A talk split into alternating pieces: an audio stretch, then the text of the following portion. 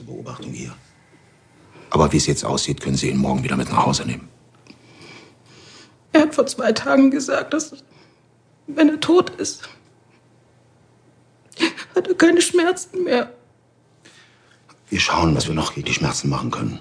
Und vielleicht finden Sie ja etwas, was ihm die Lebensfreude wieder zurückbringt. Auf dem EKG-Gerät schlägt das Herz des Jungen wieder intakt, so regelmäßig wie der Beat im Club.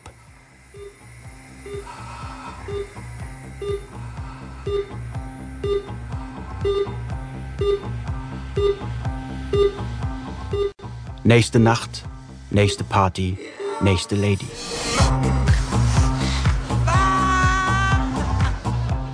Lenny schmeißt Runde für Runde Drinks und weißes Pulver.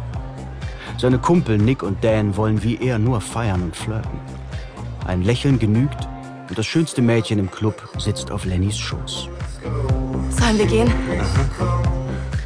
Er smilet, klar, und winkt dem Kellner mit seiner Kreditkarte. 1,9, Lenny. Mal zwei, fünf. Dankeschön. Tut mir leid, Lenny. Geht nicht. Nimm die mal. Aber auch die zweite und dritte Kreditkarte wird nicht akzeptiert. Tut mir leid. Voller Schmach rettet sich Lenny zu den Toiletten und ruft seinen Vater an. Na, kein Geld mehr? Hast du meine Karten gesperrt? Komm nach Hause, ich will mit dir reden. Nach Hause jetzt? Wie? Ich habe kein Geld und kein Auto. Dann musst du eben laufen. Beeil dich, muss um halb sechs in der Klinik sein. Hallo? Aufgelegt. Der Sportwagen schlummert im Swimmingpool und Lenny hängt auch wie ein nasser Waschlappen im Sessel, während sein Vater topfit auf dem Sprung zur Arbeit ist. Ich habe in der Klinik einen Patienten. David, 15 Jahre alt. Herzfehler seit der Geburt. Ich möchte, dass du Zeit mit ihm verbringst. Was? Du hast alle deine Studien abgebrochen. Du wohnst seit zwei Jahren wieder hier zu Hause und du machst nichts. Ich habe dir die beste Ausbildung finanziert, aber du machst nichts fertig. Das war nicht die Antwort auf meine Frage. Die Antwort auf deine Frage ist, du wirfst dein Leben weg. Und da draußen ist ein Junge, für den vielleicht jeder Tag der letzte sein könnte. Ich kenne seine Mutter und ihn seit über einem Jahrzehnt. Er ist tagsüber im Hospiz und abends zu Hause. Er kommt nicht raus. Er sieht nichts von der Welt. Er ist völlig isoliert. Geh zu ihm und frag ihn, ob es Dinge gibt, die er noch erleben möchte.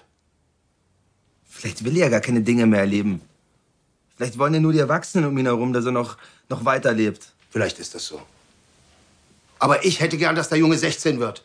Mindestens 16. Kümmer dich um ihn, sonst bleibt der Geldhahn zu.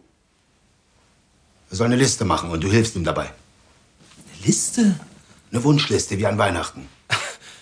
Also ich soll da hingehen und sagen, hallo, ich bin der Sohn von Dr. Reinhardt und wir machen jetzt lustige Dinge zusammen, oder wie? Soll das ein Witz sein? Sein Vater hält ihm jetzt sein Handy unter die Nase.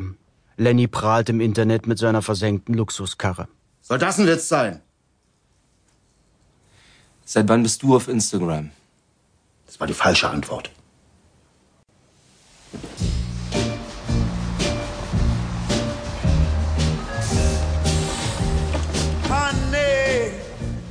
Kein Ersatzwagen, keine Ersatzkreditkarte. Lenny bleibt nichts anderes übrig, als mit dem Bus bis ans andere Ende der Stadt zu fahren. Erschlagen von himmelhohen Häuserfronten sucht er das richtige Klingelschild unter Dutzend anderen.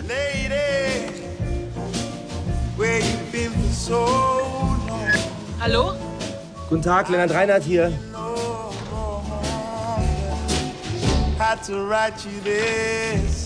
Im Aufzug fallen ihm fast die Augen zu. Endlich öffnet Betty ihm die Tür. Sie sind der Sohn von Dr. Reinhardt? Genau, hallo. Hallo. Kommen Sie doch rein. David ist noch nicht da. Ich wollte Sie erst mal so kennenlernen. Ehe er sich versieht, hockt er zwischen klapprigen Ikea-Möbeln und gebrauchten Eiche-Rustikal-Schmuckstücken. Ohne Ihren Vater wäre David gar nicht mehr unter uns. Sind Sie auch Arzt? Nein, Was machen Sie beruflich? im Moment gerade nicht so viel. Ihr Vater meint, Sie sind toll mit Kindern. Ähm, also eigentlich habe ich nicht so viel mit Kindern zu tun. Betty mustert ihn nachdenklich. Waren Sie schon mal in einem Hospiz? Nie. Die Frau von Ihrem